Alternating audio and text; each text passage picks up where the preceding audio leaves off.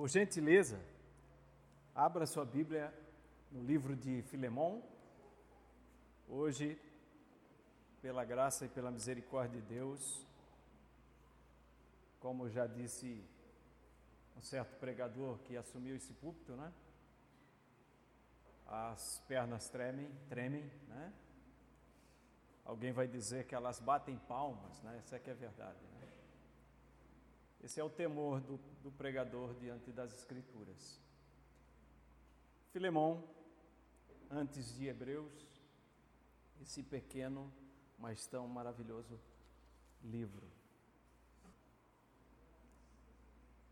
Paulo, prisioneiro de Cristo Jesus e o irmão Timóteo, a você, Filemão, nosso amado cooperador, a irmã Áfia, a Arquipo, nosso companheiro de lutas, e a igreja que se reúne com você em sua casa. A vocês, graça e paz da parte de Deus, nosso Pai, e do Senhor Jesus Cristo. Sempre dou graças a meu Deus, lembrando-me de você nas minhas orações, porque ouço falar da sua fé no Senhor Jesus e do seu amor por todos os santos. Oro para que a comunhão que procede da sua fé seja eficaz no pleno conhecimento de todo o bem que temos em Cristo. Seu amor me tem dado grande alegria e consolação, porque você, irmão, tem reanimado o coração dos santos. Verso 8. Por isso mesmo, tendo em Cristo plena liberdade para te mandar que você cumpra o seu dever, prefiro fazer um apelo com base no amor. Eu, Paulo, já velho e agora também prisioneiro de Cristo Jesus. Apelo em favor do meu filho Onésimo, que gerei enquanto estava preso. Ele antes lhe era inútil, mas agora é útil, tanto para você quanto para mim. Mando-o de volta a você como se fosse o meu próprio coração. Gostaria de mantê-lo comigo para que me ajudasse em seu lugar enquanto estou preso por causa do Evangelho. Mas não quis fazer nada sem a sua permissão, para que qualquer favor que você fizer seja espontâneo e não forçado. Talvez ele tenha sido separado de você por algum tempo, para que você o tivesse de volta para sempre, não mais como escravo, mas acima de escravo, como irmão amado. Para mim, ele é um irmão muito amado, e ainda mais para você, tanto como pessoa quanto como cristão. Assim, se você me considera um companheiro na fé, receba-o como se estivesse recebendo a mim. Se ele o prejudicou em algo ou lhe deve alguma coisa, ponha na minha conta. Eu, Paulo, escrevo de próprio punho, eu pagarei, para não dizer que você me deve a própria vida. Sim, irmão, eu gostaria de receber de você algum benefício por estarmos no Senhor. Reanime o meu coração em Cristo. Escrevo-lhe, certo de que você me obedecerá, sabendo que fará ainda mais do que lhe peço. Além disso, prepara-me um aposento, porque, graças às suas orações, espero poder ser restituído a vocês. Epáfras, meu companheiro de prisão, por causa de Cristo Jesus, envia-lhe saudações. Assim também como Marcos, Aristarco, Demas e Lucas, meus cooperadores. A graça do Senhor Jesus Cristo seja com o espírito de todos vocês. Amém. Oremos. Senhor, mais uma vez nós estamos diante da tua santa palavra, Senhor. Ela agora já não é mais letra fria aos nossos olhos, porque o teu espírito habita em nós. E é ele quem nos dá a inspiração, a iluminação. Por favor, Senhor, ensina-nos através desse pequeno livro. Usa, Senhor, esse pequeno servo Usa também os meus irmãos na sua atenção e na sua devoção, ao escutar a palavra de Deus. Ajude-me a glorificar o nome de Cristo Jesus. Assim eu oro e te peço. Amém e amém. Meus irmãos, como vimos na primeira parte, essa é a carta mais pessoal do apóstolo Paulo. Alguém vai dizer que se ela não existisse, nós não conheceríamos de forma tão profunda o caráter, a alma, a personalidade do apóstolo Paulo. O contexto histórico que nós vimos é que Paulo está escrevendo em favor de um, de um escravo fugitivo chamado Onésimo. Vimos também que a tônica dessa carta, a centralidade dela é acerca do perdão. Onésimo era escravo de Filemão, ele foge então para Roma, onde Paulo estava preso na sua primeira prisão em Roma. Lá no, capítulo, no, no último capítulo de Atos dos Apóstolos, nós vemos essa prisão. E por providência divina, Onésimo, fugindo a Roma, acaba então encontrando o apóstolo Paulo como providência de Deus para a sua vida. Ele ouve o evangelho, se converte a Cristo. E Paulo então é amigo de Filemão. A sua consciência agora não lhe permite ficar com Onésimo em Roma.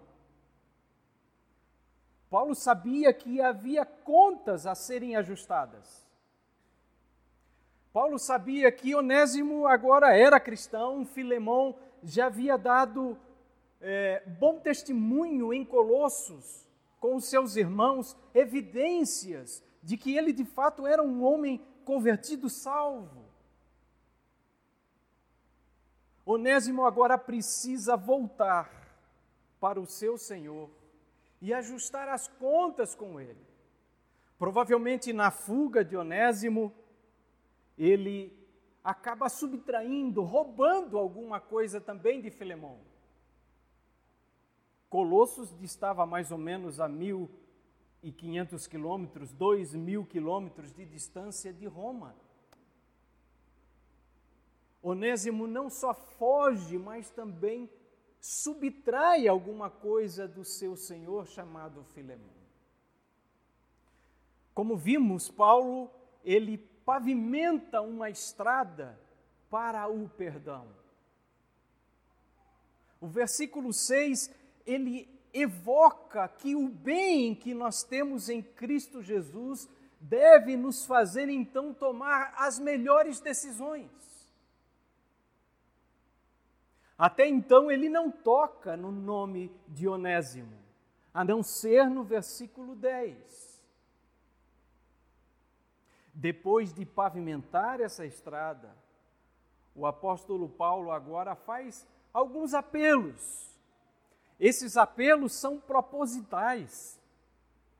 Paulo ele vai tecendo os seus escritos de uma forma tão extraordinária que me parece que não dá tempo a Filemão de tentar escapar das suas argumentações.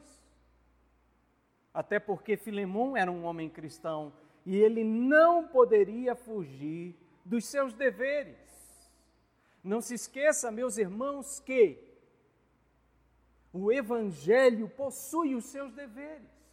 As implicações do Evangelho precisam ser observadas. E Paulo, então, a partir do versículo 8, ele começa a fazer alguns apelos. No intuito, então, de que Filemão atendesse o pedido de Paulo. Lembre-se que essa carta foi levada por Tíquico de Roma, juntamente com a carta de Colossenses. Essa carta foi lida foi lida a igreja de Colossenses. Com certeza, irmãos, aqui eu uso a minha imaginação, junto com Tíquico, Onésimo também fez essa viagem. E é muito provável que nesse culto onde Tíquico faz a leitura dessa carta, Onésimo esteja presente, Filemão esteja presente.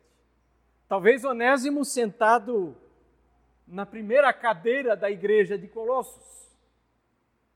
Imagine agora que a leitura está sendo feita.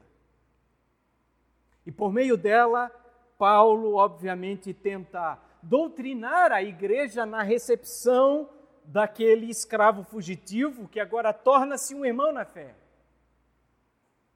Mas é muito provável que essa carta, obviamente, ela foi direcionada, direcionada ao coração daquele homem chamado Filemão. E quais são esses apelos? Pelo menos seis aqui. Paulo faz e começa a fazer um apelo à consciência. A consciência de Filemão. Versículo 8, versículo 9. Ele diz o seguinte: Por isso mesmo, tendo em Cristo plena liberdade para mandar, que você cumpra o seu dever, prefiro fazer um apelo com base. Que base é essa? Com base no amor. Eu, Paulo, já velho e agora prisioneiro de Cristo Jesus. Paulo começa dizendo: por isso. Esse por isso é a ponte que ele faz com o que havia dito anteriormente. Ele havia dito, por exemplo, que Filemão era um consolador de corações, que a fama de Filemão chegou a Roma, que Filemão estava fazendo bem para a igreja local. Paulo então faz essa ponte, Filemão, por conta disso, por isso, eu quero te fazer um pedido. Eu quero te fazer um pedido, e provavelmente nas entrelinhas Paulo sabia, é bem difícil isso que eu vou lhe pedir. Paulo não precisa fazer nenhuma argumentação do seu apostolado aqui, nem na apresentação da carta, e nem no versículo 8 e 9, Paulo se diz apóstolo. No entanto, no entanto, meus irmãos, ele evoca o seu poder de apóstolo. Paulo sabia que ele havia recebido autoridade apostólica. Paulo muito bem reconhecia a autoridade e os poderes espirituais que Cristo lhe havia conferido. Paulo sabia disso. No entanto, ele diz: Eu poderia usar a minha autoridade apostólica e ordenar que você fizesse isso. Assim como Paulo faz em outras situações. Obviamente, as demandas eram outras. Paulo evoca a sua autoridade apostólica dizendo: Olha, não é o Senhor, sou eu que estou dizendo, é Deus quem está falando. No entanto, esta carta aqui é muito pessoal. E Paulo sabe que acima de qualquer título está sim o amor cristão. E Paulo prefere então fazer esse pedido apelando para a base mais importante do cristianismo. Ele está dizendo: Eu prefiro fazer isso em nome do amor. Em nome do amor cristão. Em nome do amor inteligente e do amor intencional. Esse amor, meus irmãos, que Filemão já havia demonstrado a todos os santos daquela igreja, como ele, como Paulo já havia dito nos versículos anteriores. Perceba, meu irmão, que o pedido paulino não é reforçado, por exemplo, com expressões de coerção, de constrangimento. Não é feito é, através da coação. Por que Paulo faz isso? Ora, irmãos, se um cristão, para atender um dever cristão, precisa ser coagido, constrangido, de forma obrigatória, falta-lhe maturidade cristã. Paulo não usa coação com Filemão, porque nele havia características de um cristão maduro. E um cristão maduro sabe quais são as implicações do Evangelho e sabe que o seu dever é cumprir com as implicações do Evangelho. E nós vamos entender de que forma o cristão, então, deve cumprir a lei do Evangelho. Paulo diz: Eu prefiro, Filemão, pedir a você baseado no amor. E aí, Paulo agora dá mais um ponto aqui, dizendo: Olha, eu agora já sou velho e sou prisioneiro. Essa palavra velho aqui, alguns eruditos discutem sobre ela. Alguém vai dizer que Paulo está dizendo que ele é um presbítero, mas a maioria dos eruditos vão dizer que Paulo está falando da sua, da sua situação física mesmo. Nessa fase, Paulo deveria ter em torno de 55 a 60 anos. Então não se ofenda. Né? Paulo não está dizendo, ó, oh, eu sou um velho. Não, é, não está dizendo que é por causa da idade. 60 anos é um jovem, todavia. O que Paulo está trazendo à luz aqui, irmãos, é que esse bravo servo do Senhor, esse veterano do Evangelho, havia envelhecido por conta do seu dever no Evangelho, por conta das perseguições, por conta das prisões, do sofrimento, dos açoites, muito bem, quem olhasse para Paulo, meus irmãos, poderia ver um homem talvez de 80 anos. Pelas suas características de sofrimento, ele diz: E todavia, apesar de tudo isso, eu estou prisioneiro ainda. Ora, irmãos, e quem pode recusar a petição de um velhinho simpático? Quem pode recusar a petição? Filemão não poderia recusar um pedido razoável vindo daquele homem de Deus que demonstrou durante toda a sua vida disposição para o serviço do reino de Deus e para o serviço do Rei Jesus, ao ponto de desgastar a sua vida sofrer por Cristo, tendo a sua vida em risco quase todos os dias. É muito provável que o apelo à consciência de Filemão o tenha alcançado, dizendo: Como posso eu negar um pedido desse homem que tanto fez pela igreja? A minha situação é, é incomparável diante desse velho pregador. Então, Paulo faz esse apelo à consciência para o uso do amor cristão, sem constrangimento, sem coação, esse amor inteligente, intencional, que não deixa de ser um dever. Veja que Paulo diz aqui: eu não estou coagindo você a fazer, a cumprir um dever. Paulo não está dizendo, ó, oh, não há dever nenhum aqui. Não, há um dever e deve ser feito. E o melhor caminho para fazê-lo é através do amor cristão. Paulo faz um segundo apelo agora. Ele coloca sobre a mesa a conversão de Onésimo. Versículo 10, versículo 11.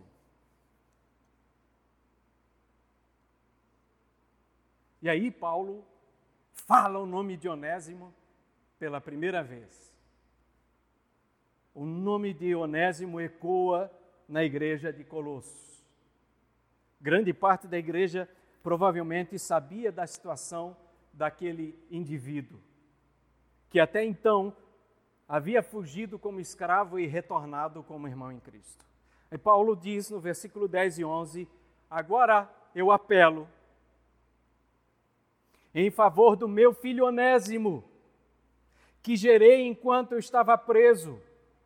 Antes lhe era inútil, mas agora é útil, tanto para você quanto para mim. Veja, irmãos, que Paulo, apesar de fazer uma longa introdução, quando ele toca no nome de Onésimo, Ele não dá muito tempo para as pessoas pensarem acerca de Onésimo, não. Paulo começa diretamente falando que Onésimo é o seu filho e filho amado. E ele diz: Esse filho eu gerei quando estava na prisão. Note, meus irmãos, aqui o apelo comovente do apóstolo Paulo. O escravo fugitivo havia sido alcançado pela graça. Paulo agora o chama de filho gerado. O que Paulo está fazendo aqui? Uma constatação, assim como ele faz a Timóteo, chamando ele de filho. Obviamente, nós estamos trabalhando aqui no campo espiritual. Onésimo se converte a Cristo através da pregação do apóstolo Paulo. Ele se afeiçoa a Onésimo como um pai se afeiçoa ao filho quando nasce. Mas uma constatação importante aqui é que Paulo está dizendo que de fato Onésimo é um homem regenerado, que ele havia nascido de novo. Ele é meu filho na fé. Ele se converteu quando ouviu a pregação do Evangelho, quando eu estava preso, aqui em Roma. O que me chama a atenção, irmãos, é que Paulo, ele era frutífero, mesmo enquanto preso. Era o tipo de homem que não perdia o seu tempo. mesmo numa situação difícil, de dificuldade, Paulo pregava o Evangelho constantemente. Constantemente. Será que, para pregarmos o Evangelho, teremos que passar por situações difíceis?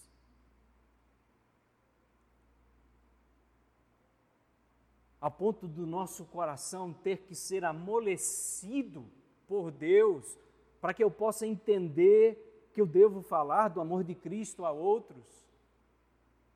Paulo falava nas prisões, nas suas viagens, fazendo tenda, pregando ao ar livre, dentro dos ambientes, em qualquer lugar. Irmãos, eis aqui um grande exemplo.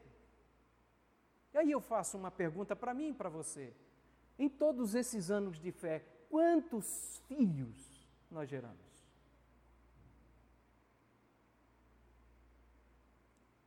Quantos filhos nós geramos? E Paulo diz esse Onésimo, e aí ele faz um trocadilho com o nome de Onésimo. Eu já disse a vocês que Onésimo significa útil, ajudador, e aí Paulo diz: Esse meu filho, que eu gerei enquanto estava preso, para você ele era inútil, mas agora é útil. É útil tanto para mim e é útil para você também.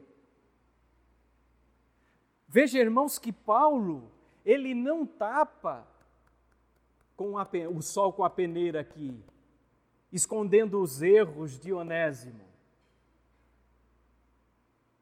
Ele não faz de conta e coloca um pano quente por cima. Ó, oh, agora ele se converteu, está tudo certo. Né? Como alguém aí, né? Que diz: Eu assassinei não sei quanta gente, matei não sei quanta gente. Enfim, hoje eu estou aqui pregando o Evangelho. Deveria estar tá lá, né? Na, na, na, na, na polícia se entregando pelos assassinatos que cometeu. É isso que ele deveria estar fazendo. Não que Deus não o perdoe, obviamente. Eu sei que Onésimo, em algum momento, se tornou inútil para você, mas agora no Evangelho, para mim, e com certeza para você, ele será muito útil. Veja, irmãos, Paulo colocando aqui, nossa, o selo dele, o selo de garantia na conversão de Onésimo a conversão de Onésimo poderia ser constatada e evidenciada. Como se constata uma conversão? Pela santificação progressiva. Obviamente, no período que Onésimo esteve com Paulo em Roma, ele havia dado demonstrações e evidências de que havia é, recebido do Senhor nova vida, de que ele havia sido regenerado. Ele era inútil, mas agora no Evangelho torna-se útil. Irmãos, veja aqui a grande ilustração, a perfeita ilustração de todos os crentes, de todos os salvos. Eu e você nada mais éramos do que inúteis. Inúteis no pensamento, inúteis em palavras, inúteis em obras, desobedientes, inimigos de Deus, fugitivos da graça do Senhor, éramos ovelhas desgarradas, imprestáveis. Mas agora no Evangelho, irmãos, homens e mulheres santificados pela graça e pela presença do Espírito Santo de Deus, todos nós agora, dentro do reino de Deus, temos utilidade para o Senhor. Temos utilidade para o Senhor. Em 2 Timóteo, capítulo 2, versículo 21, Paulo vai dizer o seguinte: Se alguém se purificar dessas coisas, será vaso para a honra, santificado, útil para o Senhor e preparado para toda boa obra. Isso aqui não é coach, não, irmãos. Isso aqui não é coach, não. Não permita que os, os pregadores né, mal utilizem a palavra de Deus. Irmãos, nós não temos valor intrínseco. Não há nada de importante em você. Eu e você não somos nada. Se temos valor, é porque temos um valor atribuído. Deus atribuiu valor àqueles que não valiam nada. Então, por favor, antes nós éramos o quê? Combustível para o fogo do inferno. Agora nós somos vasos para honrar o Senhor vasos úteis para o Senhor, preparado para fazer a boa obra do Senhor, e glória a Deus por isso. Esse era Onésimo. Eis aqui um indicador, irmãos, um termômetro para saber até que ponto uma conversão é real. Como sei se de fato me converti? Eis aqui um termômetro. Onésimo é esse termômetro. Há duas evidências aqui: arrependimento e serviço. Arrependimento e serviço. Arrependimento e Onésimo. Pense comigo, meu irmão. Onésimo estava agora disposto a voltar à casa do seu senhor, e vocês sabem o que um escravo fugitivo merecia naquela época. Alguns eram levados até a morte por conta da sua fuga, eram castigados, envergonhados. Onésimo, agora disposto a voltar à casa do seu senhor, disposto a ser julgado pelos seus erros, levando na mãozinha dele uma carta de Cristo, e nessa carta pedindo perdão pelos seus pecados, e esses reconhecidos. A evidência de uma conversão, irmãos, é o reconhecimento da condição do homem. É aquele reconhecimento, reconhecimento que, de fato, nós somos pecadores e merecíamos o castigo eterno. No entanto, o Senhor tem nos dado o seu perdão. Em segundo lugar, serviço. A marca de uma conversão vem pelo arrependimento, reconhecendo a sua, a sua condição. E quem reconhece a sua condição, quem recebe em seu coração esse valor intrínseco a qual ele não merecia, ele não, ele não se aquieta. Ele tem desejo de trabalhar para esse Senhor tão amoroso. Onésimo começa a trabalhar e a servir a Paulo no serviço cristão, auxiliando o apóstolo Paulo mesmo nas suas prisões. Lá estava Onésimo, trabalhando para Cristo. Você quer um termômetro? Eis aí. Arrependimento e serviço. Paulo faz um terceiro apelo. E agora ele faz um apelo ao perdão bíblico. Versículo 12 versículo 14, ao 14, por favor. Vamos lá. Um apelo ao perdão bíblico. Ele apela à consciência, ao amor cristão, ele apela à conversão de Onésimo, dizendo: Ó, oh, estou dando aqui o meu selo de garantia, né? piedosamente falando. Imagine você receber um selo do apóstolo Paulo, né? Carimbado na testa, assim. Cristão genuíno. e agora, Paulo faz um apelo ao perdão bíblico. E o que é o perdão bíblico? Existe perdão, mas ele precisa ser bíblico. Mando de volta a você como se fosse o meu próprio coração. Eu gostaria de mantê-lo comigo, para que me ajudasse em seu lugar enquanto estou preso por causa do Evangelho. Presta atenção que o Paulo vai dizer aqui agora. Mas eu não quis fazer nada sem a sua permissão, para que qualquer favor que você fizer seja espontâneo e não forçado. Paulo já havia dito a Filemão que ele era um consolador, um reanimador de corações. Versículo 7.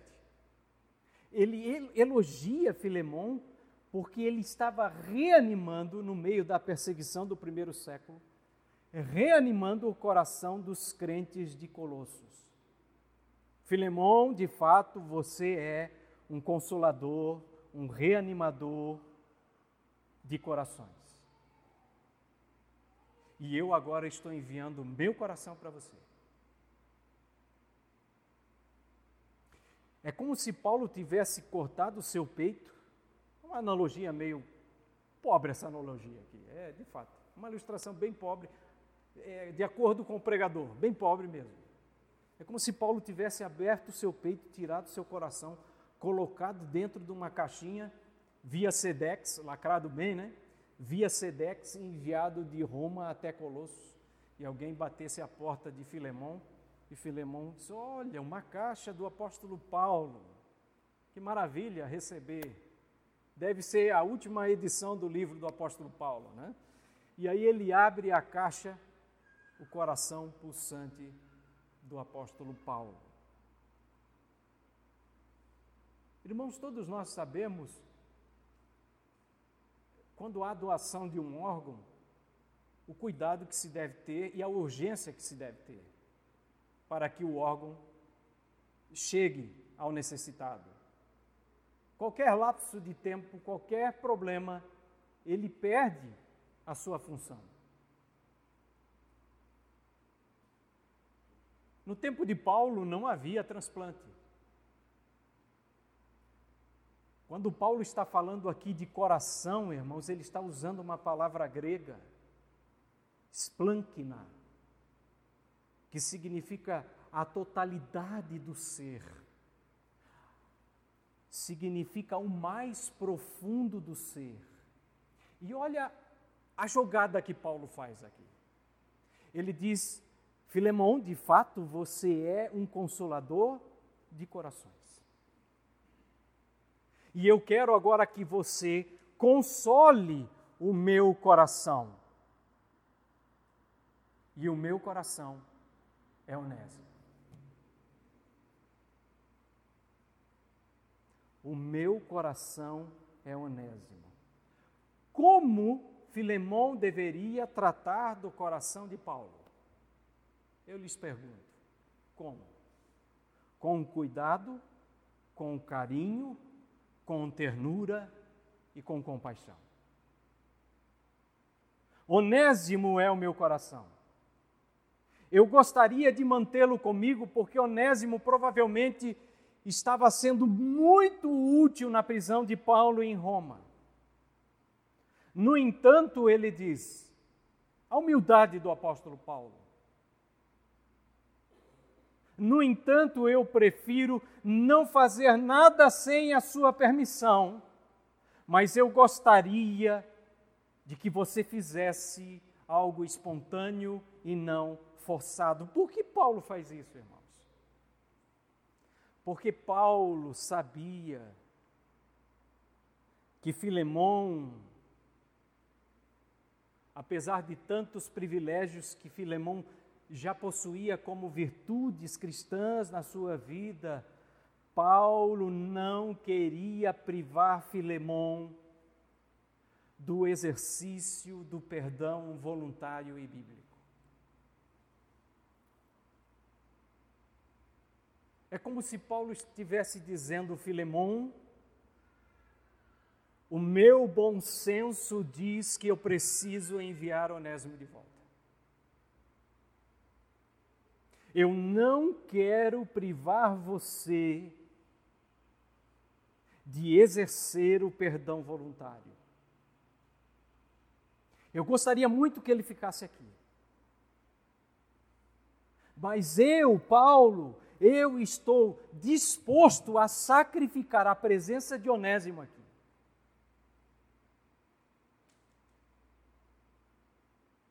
Ele é muito útil para mim. Imagine os irmãos Paulo na prisão.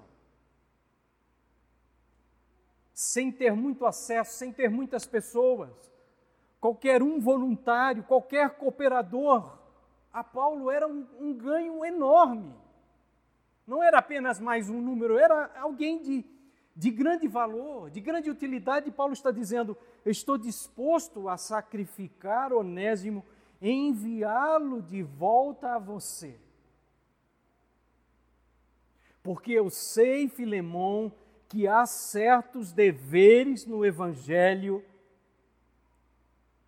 e eu quero que tu entendas que há certos atos e deveres no, no, no Evangelho que eles não são atos compulsórios, obrigatórios, ainda que são deveres.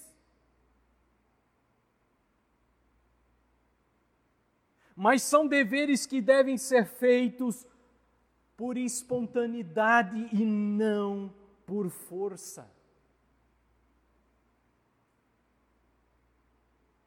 E Paulo começa a tratar acerca do perdão. Meus irmãos, o perdão é um dever cristão. É uma das implicações do Evangelho. No entanto, o perdão bíblico não é legalista. O perdão vem de uma alma generosa, de uma ação genuína de um ato espontâneo e amoroso. Paulo não queria correr um grande risco aqui. Qual é esse risco? Paulo não queria que Filemão agisse por uma obrigação religiosa.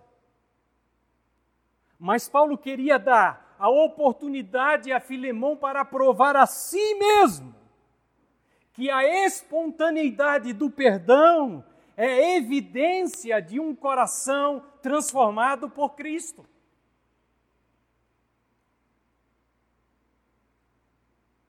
O perdão compulsório é aquele baseado no legalismo, na obrigação legalista. É o pedido de perdão egoísta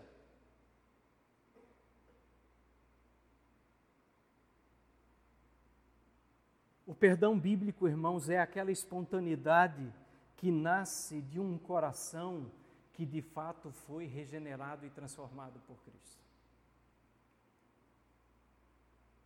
E Paulo está dizendo: Eu quero, Filemão, lhe dar essa oportunidade de demonstrar publicamente,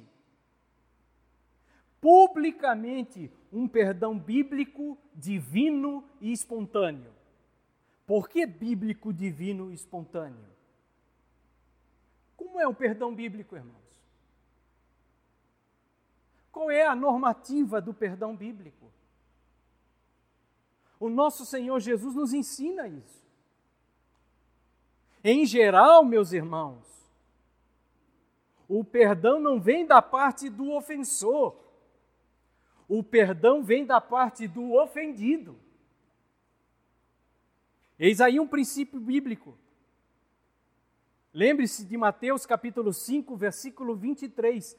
Se lembrar que seu irmão tem algo contra você. O perdão bíblico parte daquele que foi ofendido. Segundo, aquele que está exercitando o perdão não obriga ninguém a ganhar ou merecer o perdão. Isso não é perdão bíblico.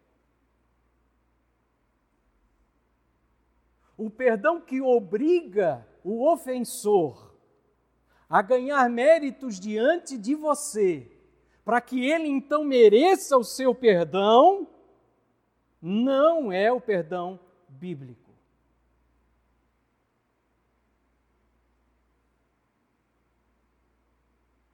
Do tipo, bom, eu te perdoo, mas primeiro você tem que sentir na pele o que você fez. Eu te perdoo, mas você tem que fazer por merecer também. Se você não fizer por merecer, vai ficar esperando meu perdão. E alguém diz assim ainda, né? Se ele não vier até mim, não se humilhar, não vier rastejando aos meus pés, eu não vou perdoá-lo.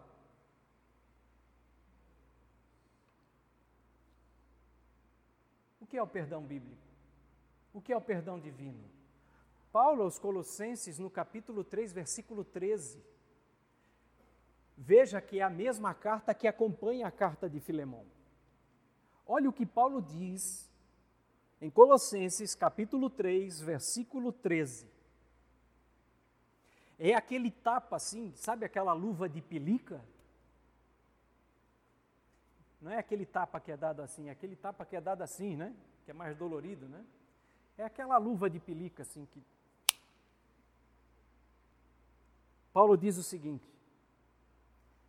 e isso foi dito para a igreja local, a qual Onésimo e Filemão eram membros também. Suportem-se uns aos outros. E isso vocês fazem muito bem quando me ouvem pregar. Parabéns para vocês suportem uns aos outros e perdoem as queixas que tiverem uns contra os outros. Ponto final? Não, não termina por aí. Até aí nós entendemos. E aí vem a máxima do perdão bíblico: perdoem como o Senhor lhes perdoou. E aí eu faço a pergunta a você, e faço a mim também: o que nós fizemos para receber o perdão de Deus? O que nós fizemos para receber o perdão de Deus? Porque nós achamos que o outro tem que fazer por merecer para receber o nosso perdão, quando você não fez absolutamente nada para receber o perdão do nosso Senhor. A única coisa que você fez para o Senhor foi acrescentar méritos para receber a ira do Senhor sobre a sua vida e sobre a minha. Imagine os irmãos se o Senhor exigisse de nós um estado meritório para que nós então recebêssemos o seu perdão. E por vezes nós agimos assim. Pecamos, e aí nós vamos para a sala da penitência. Oh, Senhor, eu pequei, não vou no culto hoje, porque sinto-me imundo demais.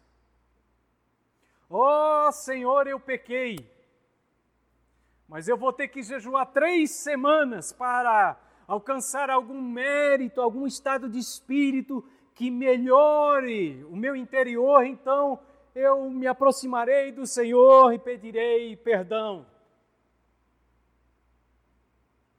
É isso que as Escrituras ensinam. O apóstolo João vai dizer: Filhinhos, não pequeis. Ó oh, Senhor, nos dê essa graça. E não é pelo livre-arbítrio, não, tá? Não, não, não se preocupe com ele, porque ele não existe. Filhinhos, não pequeis, vírgula, mas se pecardes, vírgula, espere uma semana, pague uma promessa, suba uma escadaria de joelhos. É isso que o texto diz. Mas se pecardes, tendes um advogado. Tendes um advogado. Tendes um advogado que está à destra do Pai e não há hora marcada com ele, não, irmão. Não há hora, não há agenda com ele. Ele está ali ao lado do Pai, 24 horas do nosso dia. Senhor, eu pequei. Ó oh, santo advogado, intercede por mim diante do Pai, por favor. Que beleza que é o cristianismo. Que beleza que é a vida cristã. toda a culpa, todo o peso de consciência. Cristo levou sobre a cruz do Calvário. Arrependa-se e vá imediatamente ao advogado que pode interceder por você. Você pode dizer amém por isso, irmão? Esse é o perdão bíblico. Vamos em frente. E agora Paulo faz um um quarto apelo. Interessante isso aqui. Versículo 15 ao 17. Paulo faz um apelo à soberania de Deus e à sua providência. Talvez, talvez ele tenha sido separado de você por algum tempo, para que você o tivesse de volta para sempre não mais como escravo, mas acima de escravo, como irmão amado. Para mim, ele é um irmão muito amado. E ainda mais para você, tanto como pessoa, quanto como cristão. Assim, se você me considera um companheiro na fé, receba-o como se estivesse recebendo a mim.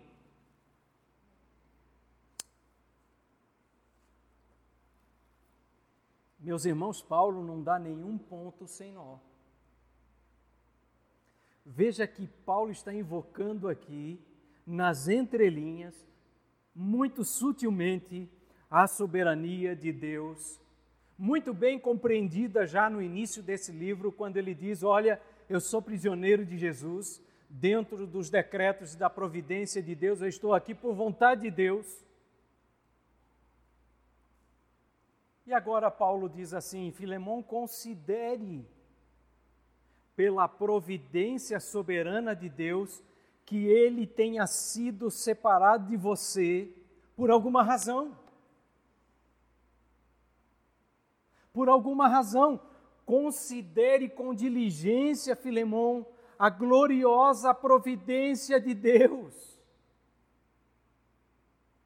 É como se Paulo estivesse dizendo: Filemão, eis aqui a mão de Deus nesse acontecimento. Filemão, Deus usou um ato mal de Onésimo para produzir o bem. Esse é um Deus soberano.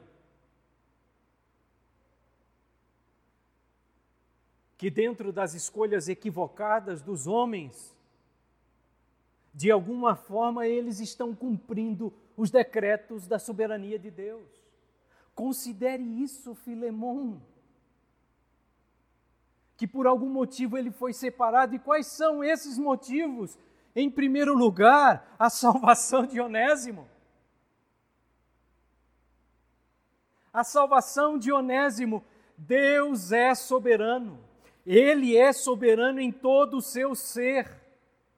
Isso significa que a vontade de Deus é soberana. Ele é tão soberano que ele determina até mesmo a eleição e a reprovação dos homens. É ele quem determina o destino de cada homem.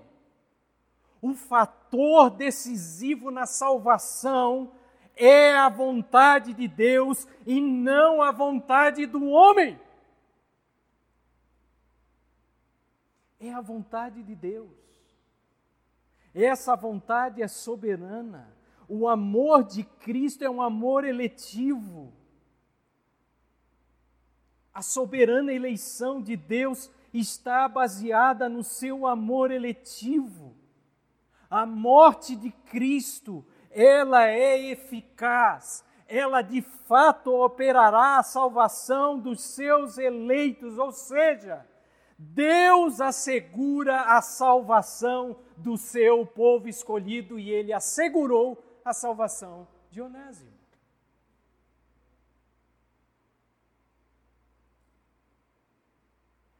Dentro de circunstâncias que não eram tão agradáveis, que incomodaram Filemão, que talvez trouxeram prejuízo à casa de Filemão, financeiramente falando, Eis ali a soberania de Deus e a sua providência.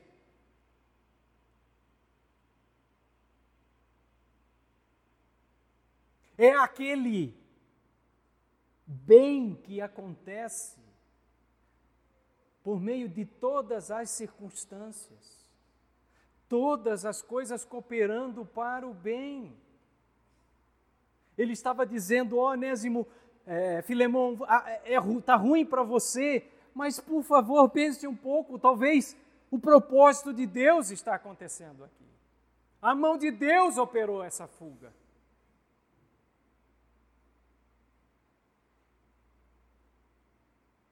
Que bom enxergarmos isso, né, irmãos? Quando as coisas não estão dando certo lá no seu trabalho, quando há um mau elemento no seu trabalho, quando alguém lhe prejudica, saiba que a boa mão de Deus está operando, seja para o teu bem, ou seja para a salvação, talvez daquele que você menos imagina que será salvo. Talvez Filemão estava preocupado em recuperar o escravo, ele não sabia que receberia de volta um irmão na fé. Eis aqui a soberania de Deus mudando as circunstâncias. Veja que mais importante que a emancipação de Onésimo, ou a alforria de Onésimo da escravidão, mais importante que isso era Filemão recebê-lo como um irmão em Cristo.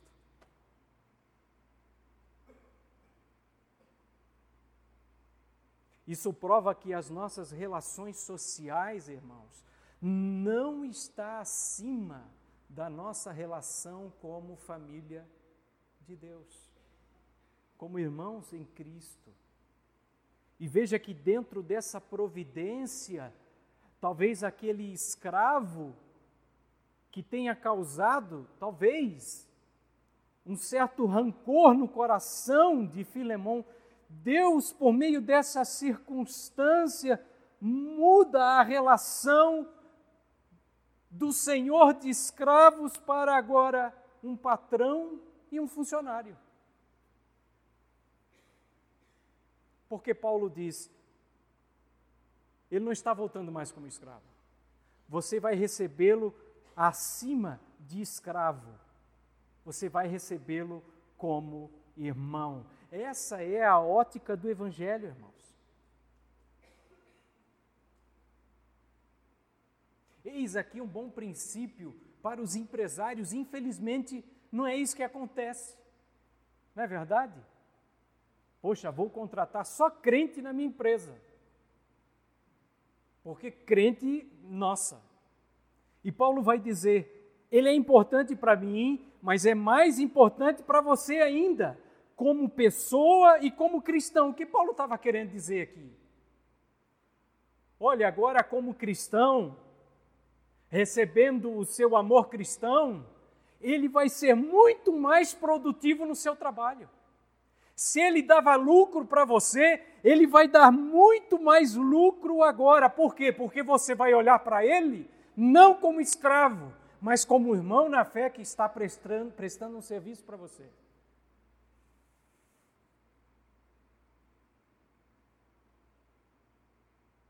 Eis aqui a grande relação de patrão e empregado pela ótica do Evangelho. Infelizmente, não é isso que acontece por aí.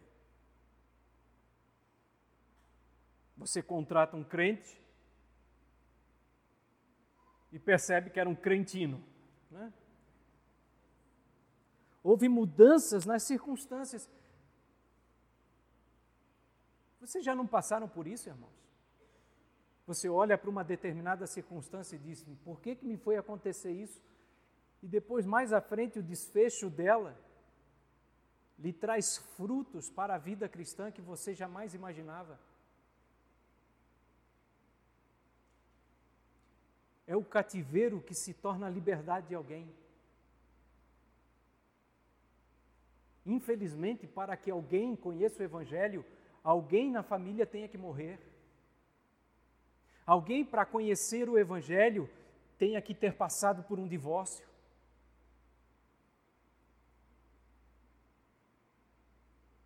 Alguém, para que conheça o Evangelho, tenha que ter perdido bens materiais, empresas. E aí você olha para trás e percebe, na sua incredulidade, Deus estava trabalhando na sua providência para levar você à fé em Cristo Jesus. E como Onésimo deveria recebê-lo? Paulo diz: como a mim, como Filemão deveria receber Onésimo, como se fosse a mim. Quando ele chegar à sua casa, mate o bezerro mais gordo, lave os seus pés, lhe dê um beijo, ósculo santo. É assim que você tem que receber Onésimo. E aí, em quinto lugar, irmãos, Paulo faz um apelo à doutrina da imputação. 19 ao 21. É extraordinário isso aqui. Se ele o prejudicou em algo, ou lhe deve alguma coisa, ponha na minha conta. Eu, Paulo, escrevo do meu próprio punho, eu pagarei, para não dizer que você me deve a sua própria vida. Sim, irmão, eu gostaria de receber de você algum benefício por estarmos no Senhor. Reanime meu coração em Cristo.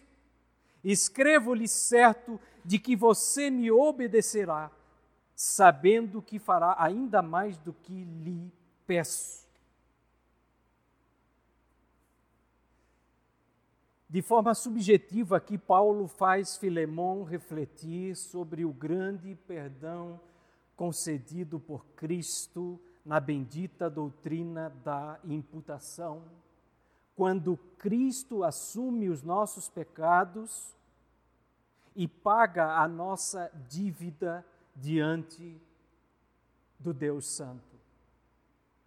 Toda a nossa dívida foi colocada na conta de Cristo e Cristo então coloca a sua justiça na nossa conta.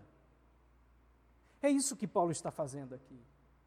Ele disse: Olha, Onésimo, ao Filemão, se Onésimo lhe prejudicou, pode pôr na minha conta. E o nome de Paulo tinha peso. Ele diz: Eu mesmo estou assinando a promissória. Era no fio do bigode. Eu garanto. Provavelmente Paulo deveria ter pequenas possessões garantindo o pagamento da dívida de Onésimo. Pode pôr na minha conta, eu assino a, a promissória. É como se Paulo estivesse perguntando: Ô Filemão, quanto Onésimo lhe deve? Vamos falar aqui em cifras, em valores. Quanto ele deve? Pode colocar na minha conta. Eu sou um homem de palavra, eu pago as minhas contas. Crente paga as contas, não é verdade, irmão? Você pode dizer amém por isso? Não quero comprometer ninguém aqui essa noite. eu pago, eu pago. Mas olha o que Paulo faz aqui. Vamos tratar de termos econômicos. Quanto Onésimo te deve? Vamos falar em reais, né? Não vamos falar em dracmas e etc, né? Sei lá, ele roubou um cavalo. Quanto é um cavalo? Cinco mil, seis mil reais? Um pangaré, talvez? roupas, mais dois mil reais. Sei lá, vamos chutar aí. Quanto Onésimo é, te deve? Dez mil reais. E aí Paulo faz a pergunta: E quanto tu me deves? Hein, Filemão? Quanto tu me deves? Em outras palavras, Filemão, pela graça e pela misericórdia de Deus, por conta do meu ministério, tu eras um homem que caminhavas ao inferno, hoje tu tens recebido vida eterna. Paulo está ensinando aqui o princípio da reciprocidade. Você recebeu? então doe. É exatamente o que Cristo ensina em Mateus 18. Havia um homem que devia 340 toneladas. 340 toneladas de prata para alguém. E esse alguém lhe perdoa.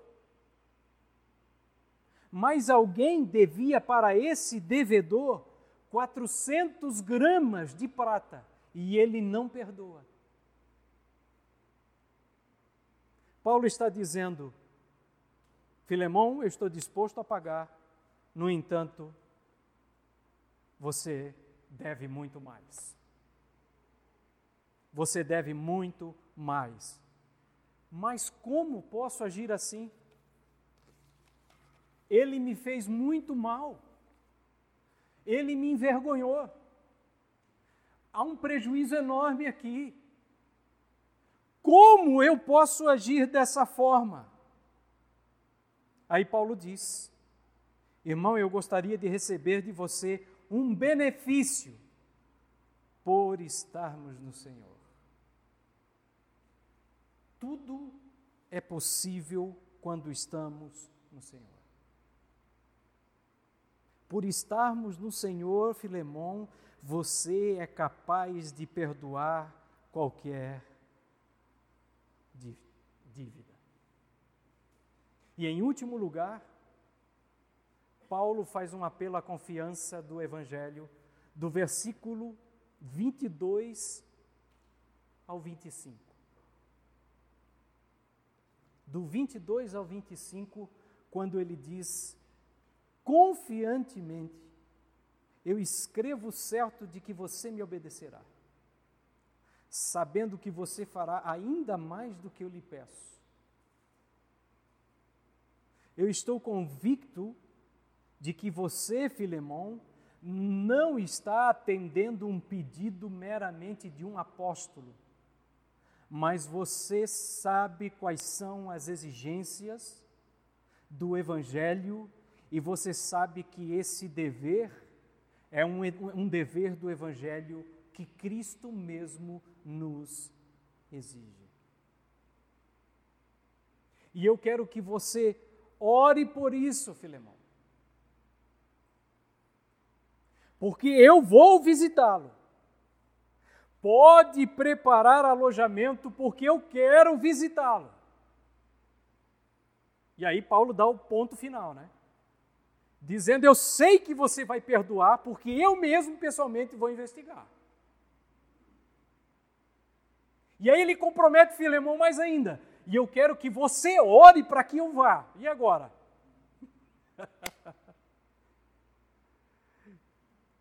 Senhor, liberta o apóstolo Paulo para ele vir aqui em Colossos investigar se eu de fato perdoei Onésimo.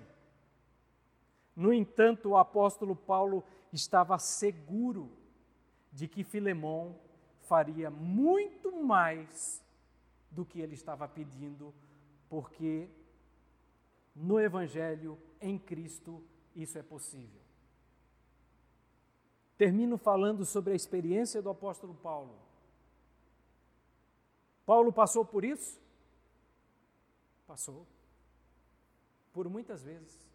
Veja que na saudação final, Paulo cita alguns cooperadores aqui.